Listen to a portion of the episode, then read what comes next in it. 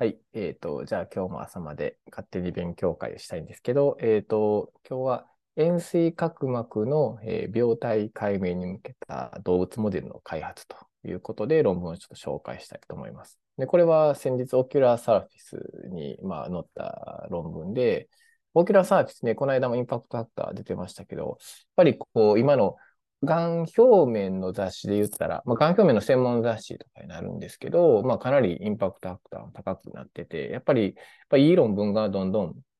ぱり載ってるなっていうような印象で、で、これはあの、和歌山の、あの、西川先生、えーらのグループが、まあ、出した論文で、で、西川先生は、あの、まあ、ずっと過去のところ、時から、えっ、と、ウィストン・カオっていうね、あの、まあ、そのがん表面の、いろんな、あがん表の領域ではかなり有名なプロフェッサーで、シンシナティの大学のプロフェッサーで、えっ、と、いろんなトランステニックマウスとか、ものをいっぱい作ってて、で、西川先生の講演を聞いたことある人は知ってるかもしれませんが、結構いろんな西川先生も、だからそこのウィストン・カオといろいろコラボしながら、まあ、あの、がん表面の、特に角膜の、まあえっと、トランスジェニックマウスとかをたくさん作ってて、それでいろんな分子メカニズムとかを、まあ、ずっと研究されている、マウスで研究している先生で、で、えっと、今回、まあ、その TGF-β レセプター2っていうのを、まあ、欠損させたら、なんか円錐角膜の、まあ、動物モデルができたと。で現状で円錐角膜の動物モデルって、まあ、ないんで、円錐角膜の病態っていうのが、やっぱりなかなかあ分かっていないと。で今でもだから円錐角膜、じゃあなんでなるの？と。まあ、もちろんそのいろんなコラーゲンの研究している先生とか、実質の研究している先生でいろいろここがこう違うとかっていうのはいろいろ分かってはいるけど、まあ本当の意味でのこの病態とか、まあこんだけいろいろこう、まあ、あの、まあ、RNSEC とか、まあ、シングルセルも最近出てきている中で、あの、そこまで、えー分かっていないというところで、まあ、今回がそういったモデルを作れたということで、もう少しこういう円錐角膜の病態に関しても、まあ、研究が進んでいく可能性があるんじゃないかなと。そういうような論文です。で、さっき言ったように、まあ、その TGF-β レセプター2という、まあ、遺伝子を欠損させたら、まあ、うまく円錐角膜ができましたと、モデルができましたっていう話なんですけど、まあ、もともそもそもなんでその遺伝子をターゲットにしたかって言ったら、これもまあ、あの、かなり今までにいろんな研究がされてて、まあ、円錐角膜の人と、例えば円錐角膜の人と円錐角膜でない人の、まあ、角膜実質の RNSEC とかをいろいろされてて、まあ、そういう臨床の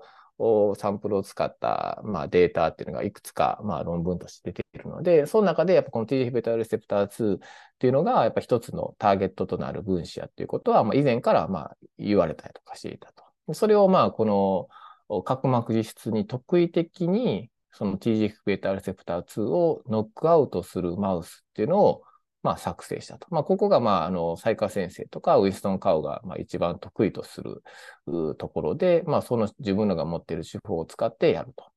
で、えっ、と、やった後に、まあこれ、えっ、と、前眼房 CT で、その角膜の厚みを見てるんですけど、えっ、と、左側がまあワイルドタイプ。で、右がノックアウトになるんですけど、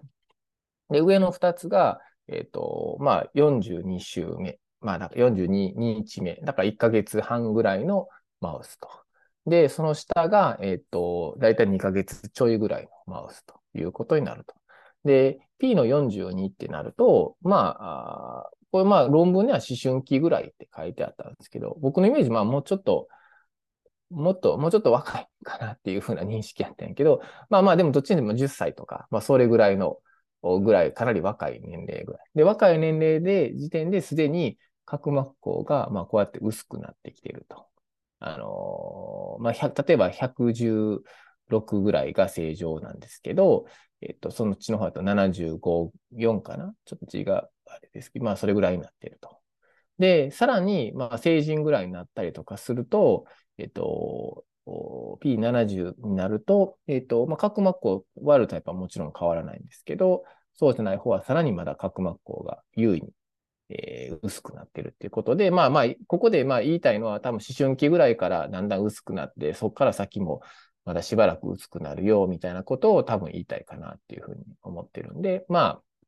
あ、角膜のこの薄さの厚みの変化っていうのが、明らかに違うというのが、まあ、まず一つ目の特徴であると。ノックアウトすると、そう、コンディションノックアウトするとそうなったと。全然、全身ノックアウトはね、これできないんですよね。これ全身ノックアウトさせちゃうと、まあ、あの、リーサルで、まあ、死んじゃったりとかするんで、だそういう意味では、この角膜、この実質なんです。ケラトカンにね、えー、ところにだけを、ケラトカンを発現している細胞だけが、えっ、ー、と、この TGF-β レセプター2がノックアウトできるようにしているので、まあ、ケラトカンは角膜実質に発現しているから、結局角膜実質細胞だけを TGF-β レセプター2がノックアウトされているみたいな話になっているので、えー、そういう意味ではこういった技術っていうのがとても重要になると。まあ、これは、あの、慶応の栗原先生もね、こういうクレイのマウスとかっていうのを得意としているので、だから栗原先生もいろんな、こういう、まあ、マウスのね、データをたくさん出していると思うんですけど、まあそういうのが、あが前岸部のところで言ったら、和歌山の雑賀先生がまあ得意としてる。今岡田先生とかもね、あのいろいろやってますけど、そういうことです。で、じゃあ他にどういうフェノタイプがあるかと。で、基本的にこれはまあ全部ワイルドタイプと、まあ、ノックアウトしたので、どう違うかっていうのをずっと見ていくんですけど、もう少しそのカシアでさっき見てましたけど、えっ、ー、と、HE で見たりとか、あと免疫染色で、えー、実際 TGF-β レセプター2とかを見てるんですけど、えっ、ー、と、ワイルドタイプやと当然、えっ、と、この実質のところが発現があったりとかしてると。けど、えっ、と、ノックアウトやと、まあ全然その発現がなくなって、角膜の実質の細胞も、実質もこうやって薄くなっているというのが HE でもわかるかな上皮はむしろちょっと分厚くなってるっていう感じに見えるかなと思うので、ここでエピとストローマとエンドテリウムって書いてますけど、で、まあ実際このノックアウトも基本的にちゃんとノックアウトされて、少しだけまあポジティブの細胞が TGF-β レセプター2を発現している実質細胞がちょっといたりしますけど、ワイルドタイプはもうかなりたくさんいるのに対して、ノックアウトではもうほとんどいないと。ような状態で、まあ、うまく、まあ、ワークしてるよねっていう話な。で、上皮が分厚くなって実質が薄くなっていると。で、えっ、ー、と、もう少しそれをさらに電子顕微鏡で、えー、見ていくと、えっ、ー、と、まあ、さっき言ったように、まあ、上皮が分厚くなって、ストローマが薄くなってて、で、全体の角膜孔も薄くなってるんですけど、まあ、これワイルドタイプだと、こういうふうに、あの、実質の配列が綺麗になってるのに対して、えっ、と、ノックアウトでは、このコラーゲンの繊維の配列も悪くなってるし、なんか空砲もなんかこうできてきたりとかしてて、まあ実質のやっぱり構造自体が相当乱れてるというふうなことがわかるかなと。で、で、なんで上皮が分厚くなるかというところで、少し上皮について注目してみたんですけど、えっ、ー、と、まあ、なんで上皮が分厚くなるかっていうと、まあ、例えば一つは細胞増殖が増えている可能性があったりするので、まあそこであの KI67 ポジティブの、えーと、エピセリアルセルがどれぐらいいるかということで N6 で見てみましたけど、えっ、と、KI67 の細胞、まあ、増殖している細胞が、やはり、えっ、と、ノックアウトしているやつの方が、えー、優位に多かったというような結果で、まあそういうものが関係しているかなと。あと、それ以外にも、このウィントとかベータカテニンの、まあ、シグナルが、えー、こういう細胞増殖とか文化に関係したりとかするので、そっちも見てみたんですけど、これは、まあ、あの、まあ、これアクティブになると、核内移行をしたりとかするんですけど、結局細胞の、この実質、実質じゃなくて細胞の、細胞質のみの発現なので、まあ、この実際ベータカティンが核内移行しているわけでないので、まあ、このベータカティン系が動いているわけではないかな。単にまあ細胞増殖しているっていうだけかなっていうことが、えー、今回言われていることで、まあ、そういう理由で、まあ、上皮がちょっと分厚くなっているのかなというような話で考えていました。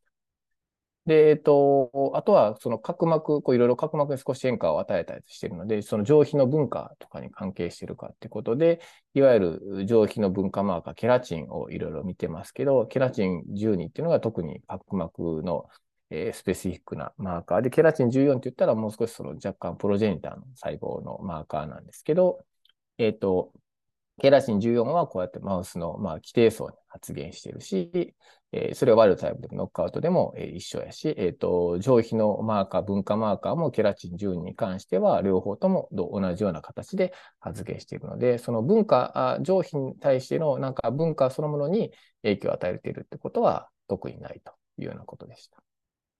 で、やっぱりじゃあファイブロ、あの、実質に変化与えているっていうことなんで、もう少しそれを詳しく見るために、コラージェンのタイプ1のあの実質がどれぐらいいるかと、実質にどれぐらいいるかとかっていうのを見ると、まず免疫染色レベルで言っても、まあ、これで見てもらったら分かるように、明らかに、えーと、ワイルドタイプと比べると、そのノックアウトマウスでは、角膜実質におけるコラジェンタイプ1の発現レベルが、まあ、優位に下がっているよねというような話が分かりますし、実際、電子顕微鏡でそのコラジェンのこのファイバーをいろいろ見ていくと、ワイルドタイプではこういう黒いファイバーがたくさんたくさん密にこう、あるのに対して、えっ、ー、と、ノックアウトではそのファイバーが、えっ、ー、と、かなり素になってきているということで、だいたいこれもコラジェンのフィブリルデンシティっていうのが、だいたい400弱ぐらいがワイルドタイプなんですけど、コントロールでやるとそれが250ぐらいっていうので、だからまあ6割とかぐらいになっちゃってると、3割、4割ぐらいがえっ、ー、と、下が、発言が、えっ、ー、と、その密度が下がっているというようなことがわかるかなと。で、あとは、この、まあ、こういう角膜が薄くなったりとかしてて、まあ、円錐角膜用の所見を期待したりしてるんですけど、まあ、円錐角膜でよくあの、アイラビングで、まあ、急性水腫起こったりとかするっていうような、まあ、あの、フェノタイプがあると思いますけど、実際、アイラビングを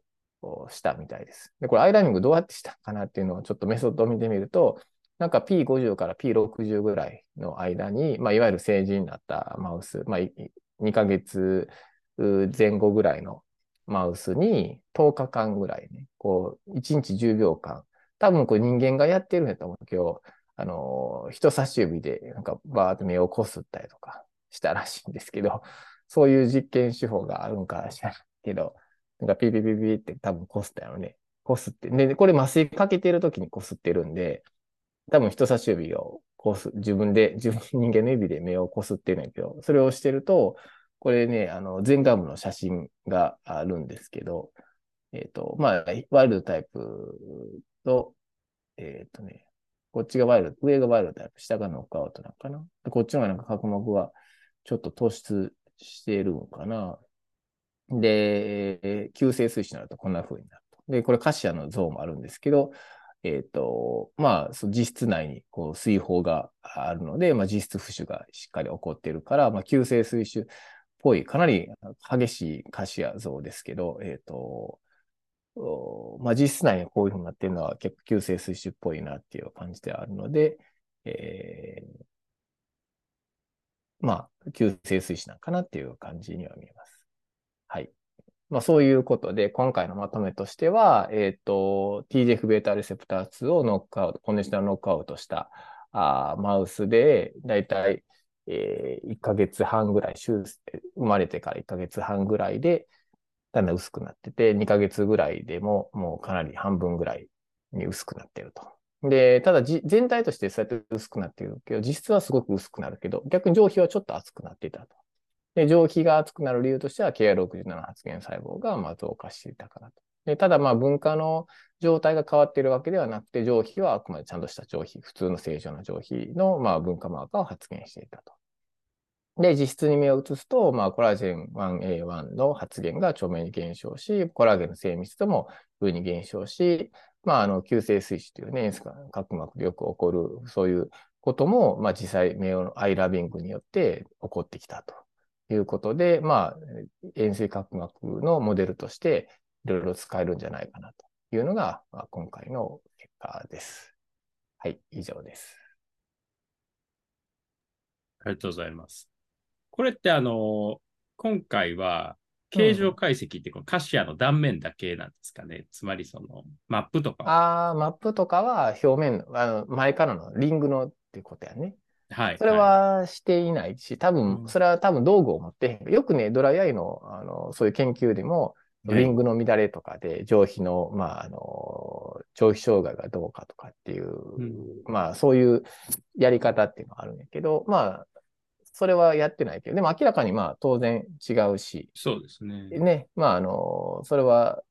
もちろんあってもいいかもしれへんけどっていうところ。なんかよくその円錐角膜で、なんかこの非対称の、あの、卵子成分が結構強かったりはするじゃないですか、上下で、で、そういうのに似たようなことが起こるんかなってちょっと今日。でもこれはもしかしたら、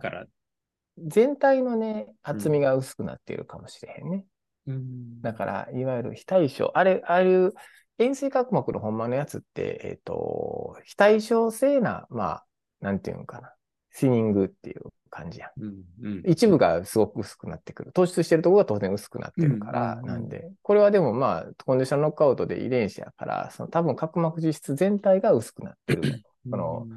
ある一部とかだけじゃなくて、ていうところはあるんじゃないかなと。まあ、それがまあ、うん、ちょっと違うっちゃ違うかもしれへんけど、うん。まあでもまあ薄くなるっていうことが一ついろいろ問題になったりとかしてるので、まあこういうモデルで、まあ、あくまでこれはそういうタイプのモデルっていう理解で、が大事かなと思うけど、そう。だから、だからそういう意味では角膜形状のその、なんていうかな、あのー前から見た角膜のいわゆるその前面とかね、その屈折率の変化っていうのは、まあ今回に関しては特に重要視していないっていうか、うん。うん、原因遺伝子っていうわけじゃなくて、モデルってことなんですよね。えっ、と、今までだから、えっ、と、それが、えっ、と、発現が、だから下がってるんじゃない？円錐角膜ではね。そうそうそう。あ、じゃあ、でも、関係はしてるってこと？そうそうそう。だから円錐角膜の角膜と、まあ、正常の角膜を比べると、その発現レベルが違う。まあ、円錐角膜で下がってるから、だから同じようにこの下のノックアウトして落とすと、円錐角膜用の病態を示したっていう話。この遺伝子はうん実質で働いてるってことですか、まあそうだね。まあ今他にもいろいろ発現当然してたりとか、う上皮とかでも発現したりとかしてるので、はい。ここでも TGF-β レセプターってね、えっ、とう、ん上皮でもこうたくさん発現してるので、まあ上皮でもすごく大事だったりとかする。まあかなりいろんなところで大事なんで、だからリーサルになっちゃうね。死んじゃうねんけどね。うんだからそれを実質のみで、まあそうやって、あのーノックアウトしたっていうのが今回の話なんで。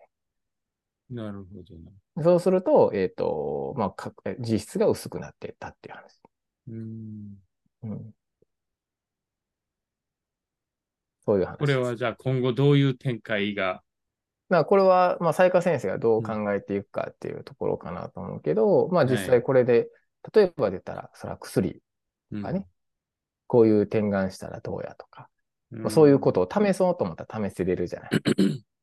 そのモデルをっていうこと。まあ、これはシグナルの話になってくるので、まあ、その分子的な話で言ったら、まあ、ノックアウトしたらやけど、それをノックアウトしてもそこに下流のシグナルがあって、こうやって実質が薄くなってきて、例えばアプトーシスを起こしていくとか、いろいろあると思うので、それを予防できたら、まあ、実質があ分厚くなるってわけやんか。だから、うんそうするには、まあ、どういうことをしたらいいかっていうことを今、今までやったら分からへんかった。モデルがなかったから調べられなかったけど、それをまあスクリーニングしたりとかして調べたりとかする。で、それがほんまにそうなるんやったら、じゃあ人にもそれをしたら遠征角膜進行しそうな人にはそういうものを与えてると、例えば進行を抑えれるとか、うん。いうような話になってくる可能性があるってことなんで、うん。まあ、モデルっていうのはやっぱそういう意味では、で CNV のモデルだってそうやね、レーザーインデュースドって、あれも全然違うけど、ああいうモデルによって新生血管の挙動が分かって、じゃあそれをやっぱり人にいきなり から VJF、例えばマウスに注射してみうて、それが抑制できるかとかっていうのをまあやってるわけなんで、まあ、そういうの POC 取ったりとかしていくときにはとても重要やし、スクリーニングをしたりするときにもとても重要なんじゃないかなという意味で、まあこういうモデルができたっていうことは、ああ、すごく大事なことなんじゃないかなっていうふうに思うけど、ううん。んなるほど。いや、でも面白いですね。こううんやって。うんこういう、まあ、うんマウスのね、病態っていうのはね。